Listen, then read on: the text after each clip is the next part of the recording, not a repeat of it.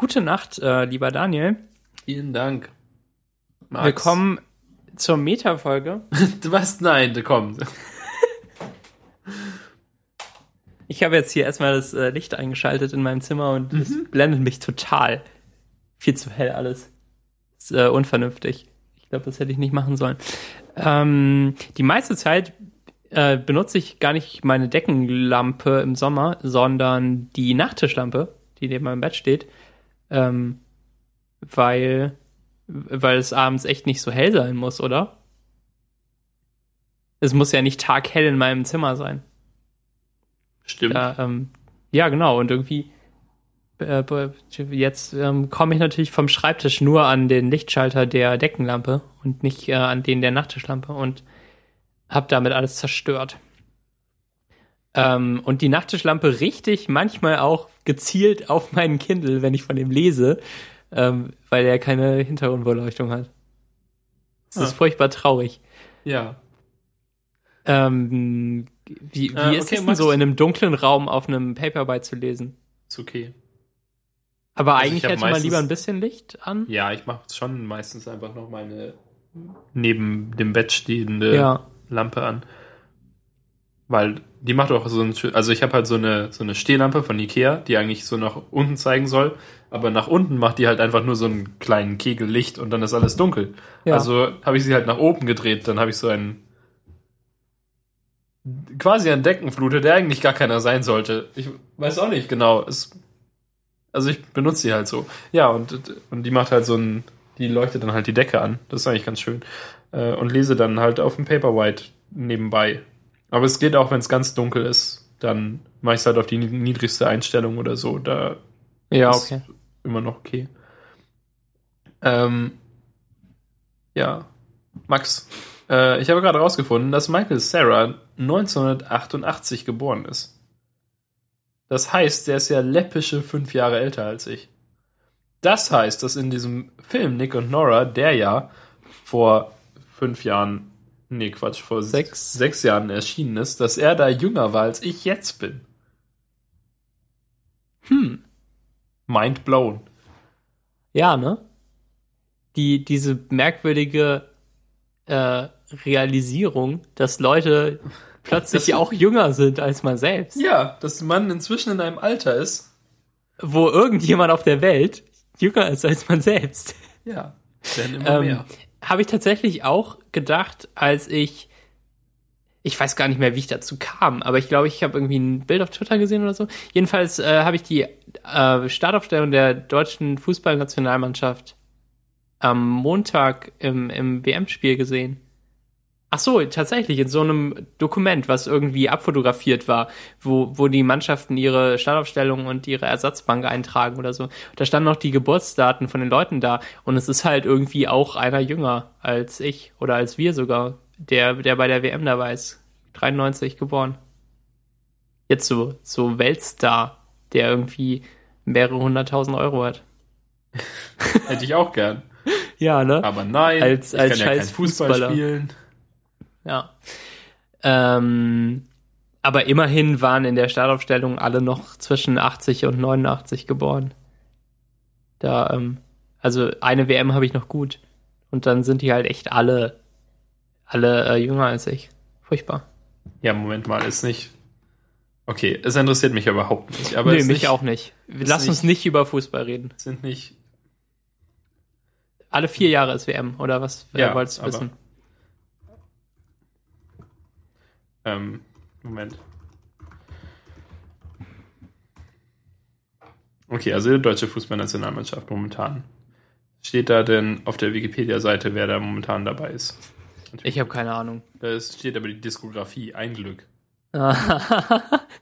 Diese großartigen Lieder, die die halt irgendwann mal aufgenommen haben. Zwischen 1973 und 1994 nahm die deutsche Fußballnationalmannschaft jeweils im Vorfeld der WM-Turniere Musikalben und Singles auf. Zu hören waren jeweils die aktuellen Fußballnationalspieler mit zu dieser Zeit namhaften Interpreten wie Udo Jürgens oder Peter Alexander. Insgesamt erschienen fünf Alben und 13 Singles. Das erste und zugleich bekannteste Lied der Nationalmannschaft ist das von Jack White komponierte Fußball ist unser Leben. Von Okay, von einem anderen Jack White, der bürgerlich Horst Nussbaum heißt und 1940 in Köln geboren ist und nicht von, nicht von dem Jack White. Jetzt war ich kurz, habe ich kurz gedacht, hä? Ich habe selten, mache mir selten Sorgen um, ähm, um die faktische Akku, Akkuratät, was, von, äh, Genauigkeit? von Wikipedia, ja, aber, aber da dachte ich kurz, jetzt geht's zu Ende. Ja. Ach so, hier, ich habe ich hab mal den Tweet gefunden mit der, ähm, mit der Liste, den ich dir hier ähm, schicke. Ah, vielen Dank. Also irgendwie das wurde mir halt in meine Timeline retweetet. Und ähm, genau. Das sind ja sogar mehrere jünger als, als ich, als wir. Ja, oh, 94 sogar geboren, ja. Und 93 und sogar 92. Die sind natürlich ein bisschen älter dann wieder, aber Ja. Aber wir sind die, wir wären im besten Fußballeralter äh, jetzt so, ne? Also für so junge.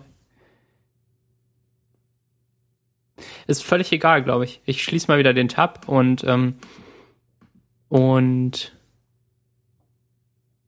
ähm, wir sind eigentlich auch gerade hier live in der Sendung. eigentlich ist das ja ein Podcast. Schon, schon wieder seit viel zu langer Zeit. Oh Gott. Max, wie fandest du die Folge? War okay, oder? Ja, sehr. Also gut sogar, fand ich. War ausgesprochen okay. Ähm, Wir haben, ein, gewi- wir haben ein gewisses lokales Maximum an Okayness erreicht in den letzten Folgen. Meinst du damit, dass wir stagnieren? Ähm, was? Nein.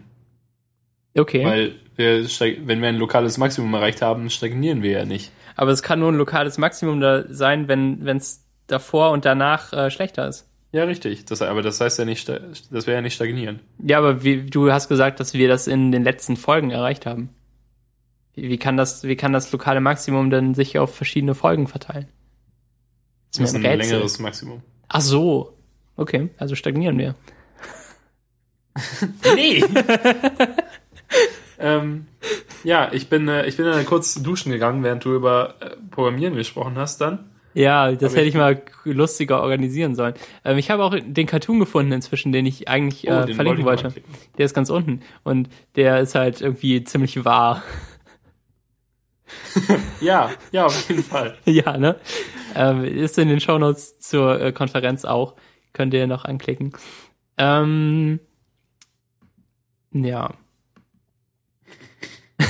Der ist, der ist so wahr und irgendwie so schlecht gezeichnet, aber so wahr. Ähm, und eigentlich, ich weiß nicht, also eigentlich muss man ja auch nicht über Swift reden, weil es ist halt auch nur eine Programmiersprache und äh, die hat gerade komische Kanten, die, äh, die keiner so richtig versteht. Und ich folge auf Twitter inzwischen ein paar interessanten Leuten, die, äh, die sich darüber aufregen, wie merkwürdig das eigentlich alles ist. Weil, weil irgendwie erreicht man halt doch ständig so Edge Cases. Zum Beispiel, wenn man äh, wenn man Arrays in ein Dictionary packt. Also auf der, äh, auf der Key-Seite meinetwegen Strings und auf der Value-Seite Arrays. Ja. Und ähm, dann kann man zum Beispiel nicht schreiben Dictionary und dann so Subscript Zugriff auf einen Eintrag, also Ecke Klammer auf, äh, in Anführungszeichen Daniel, Anführungszeichen Ecke Klammer zu.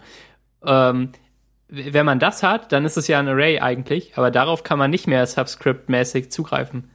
Äh, auf die Sondern muss Einträge es davon. erst in eine neue Variable speichern und kann das dann wieder. Ja, ja, genau. Ah, ähm. Obwohl das Dictionary ja strongly typed ist. Also es ist ein Dictionary mit Generics, das von String auf Array mappt. Und dann ist das irgendwie ganz komisch. Aber das äh, sieht auch wie so, wie so ein erste Beta-Ding aus. Das hat halt noch keiner ausprobiert. Und ähm, bei, bei Apple haben das ja auch echt wenige Leute benutzt. Ähm, ist es tatsächlich so, dass es noch Updates zu Swift geben wird? Ja, auf jeden Fall. Also Bis- jetzt auch bis zur bis zum Release? Ja, ja, sogar richtig heftig viel. Ähm, zum Beispiel kommt noch so ähm, Visibility von, von Kram dazu, also Private und Public Modifier. Ähm, die Also gibt's doch gerade noch gar nicht. Äh, sowas kommt auf jeden Fall noch dazu. Und ähm, jetzt gerade gibt's noch keine ähm, Static-Variablen für Klassen. Ist einfach noch nicht implementiert, ist auch die Compiler-Warnung. Äh, Class Variables are not implemented yet oder so bekommt man. Okay. Das äh, hätte ich schon ab und zu gern, glaube ich. es, es ist merkwürdig, sich äh, objektorientiertes Programmieren ohne vorzustellen. Also man muss die halt dann irgendwie außerhalb von der Klasse speichern, dann wird es irgendwie komisch. Ähm, und da gibt's auf jeden Fall noch einiges, was passieren wird. Vor allem bin ich gespannt auf äh, Key-Value Coding und Key-Value Observing. Da, ähm, also du, also wenn sich irgendwie Properties von Objekten ändern, dass man darüber benachrichtigt wird als anderes Objekt. Das äh, gibt's gerade als furchtbare API in, in Foundation schon und irgendwie alles, was von NSObject erbt, bekommt das. Und man könnte es tatsächlich auch so benutzen, wenn man das wollte, aber es sieht unglaublich hässlich aus. Und äh, man hat irgendwelche String Literals ständig da drin in seinem Code und und es sieht so zerbrechlich aus und eigentlich habe ich keine Lust darauf. Und äh, jedenfalls steht in irgendeinem so Handbuch, das jetzt rauskam und auch auf iBooks ist, äh, dass Information forthcoming sei zum Thema Key Value Observing. Hm. Also es passiert noch was. Ne? Ja, okay, sehr gut. Und vor allem, wenn diese Information dann forthkommt, äh, ja. lässt sich diese ganze Sache mit, äh, dass das Model die Wahrheit kennt, irgendwie auch besser realisieren, weil wenn das, wenn sich im Model was ändert, kann es dann den View Controller benachrichtigen. So, also der View Controller meldet sich da als Beobachter für irgendeine Property an oder so. Und dann äh, ist es auf jeden Fall alles viel, viel cleaner, als, als man es jetzt machen würde. Ich habe neulich in, in Java mit Observable und Observer gearbeitet für so ein, ein gethreadetes Ding. Ja. Das war eigentlich ganz interessant, weil ich sowas noch nie vorher gemacht hatte. Mhm, die sind total okay. Programmiere eigentlich normalerweise keine Enterprise Solutions. Ja. Ähm, das Lustige ist ja, dass man diese Observable und Observer auch selbst implementieren kann in irgendwie 30 Zeilen, schätze ich mal, eher weniger. Also es ist halt die, diese, ähm, die Objekte, die die Observable implementieren, die haben ja irgendwie nur die eine Methode, das dass sie ihre Observer. Nee, wie, wie war das? Ah, naja, keine Ahnung. Ja, es gibt halt irgendwie. Die, ja, wann sich Noti ändert, Not ne? Ja, genau, das, genau das Ding. Und dann werden die ähm, Observer halt benachrichtigt. Und das Einzige, was da passiert, äh, ist, dass, dass sie halt ein Array von Observern kennen und die werden durchiteriert und denen wird, wird allen die Nachricht geschickt da. Ja. Und das ist alles, was da, äh, was dahinter steckt. Aber es ist ganz cool, dass es das schon äh, fertig gibt und das ist ja auch eins der beliebtesten Design-Patterns, in die man alles reinzwängen kann, alles auf der Welt. Äh, so funktioniert ja äh, Entwicklung. Dass man die Pattern auswendig lernt und dann entscheidet, welches passt. und dann den Code abschreibt aus dem Design-Patterns-Buch. Ja. Ah, hört, hört. ähm, und Bücher war okay? Ja, finde ich schon. Okay. Schade, dass, äh, dass, dass ich, ich nur drei gelesen habe. Da, nee, dass ich es auch nicht durch hatte. Schon Regressen, Regressen. Sonst hätten wir da irgendwie auch mehr drüber reden können. Aber ich weiß noch nie, wie das ähm, spoilermäßig aussieht da. Wie viel man da erzählen soll oder darf. Weil eigentlich sind es ja schon noch Empfehlungen, die wir aussprechen. Und wenn man alles vorwegnimmt, macht es weniger Spaß. Ja, aber hm, ich glaube, es war bis jetzt schon immer okay, was wir gesagt haben. Ja, ich glaube auch. Ähm, und dann jetzt schaffst du wieder vier Bücher nächste Woche? Ich muss halt Eins ist ja fast schon fertig. Ja, also weiß nicht, vielleicht schon, vielleicht auch nicht. Okay. Weißt du schon äh, die Bücher? Du musst sie jetzt nicht sagen, aber ich würde gerne wissen, ob du nee, schon weiß ich was vor. Ah, okay. Na gut. Es bleibt spannend. Okay, dann ähm, bis bald, ne? Folgt Daniel auch im Lesetagebuch. Richtig. Und ähm, auf LinkedIn bist du nicht, glaube ich, oder? Äh, tatsächlich nicht. Okay, gut. Ja. Dann äh, bitte keine Freundschaftsanfragen auf, äh, keine irgendwas Anfragen, man ist ja nicht befreundet. Kon man, Kontaktaustauschanfragen ja. auf LinkedIn. Nicht auf LinkedIn. Ähm, überall anders, eigentlich auch nicht. Ähm, naja. Okay. Folgt Max auch. Wo? Geil. Einfach, einfach, lauft ihm einfach hinterher, wenn er seine Wohnung Googelt verlässt. mal Informatikstudent Hamburg. Da kommt dieser furchtbare ähm, Weiß Motherboard-Artikel recht weit oben. Ich bin jetzt Ja. der Informatikstudent aus Hamburg. Der eine Top-Student mit seinem Facebook-Hack. Mit deinem Hack. Hack. Bis bald. Tschüss. Tschüss.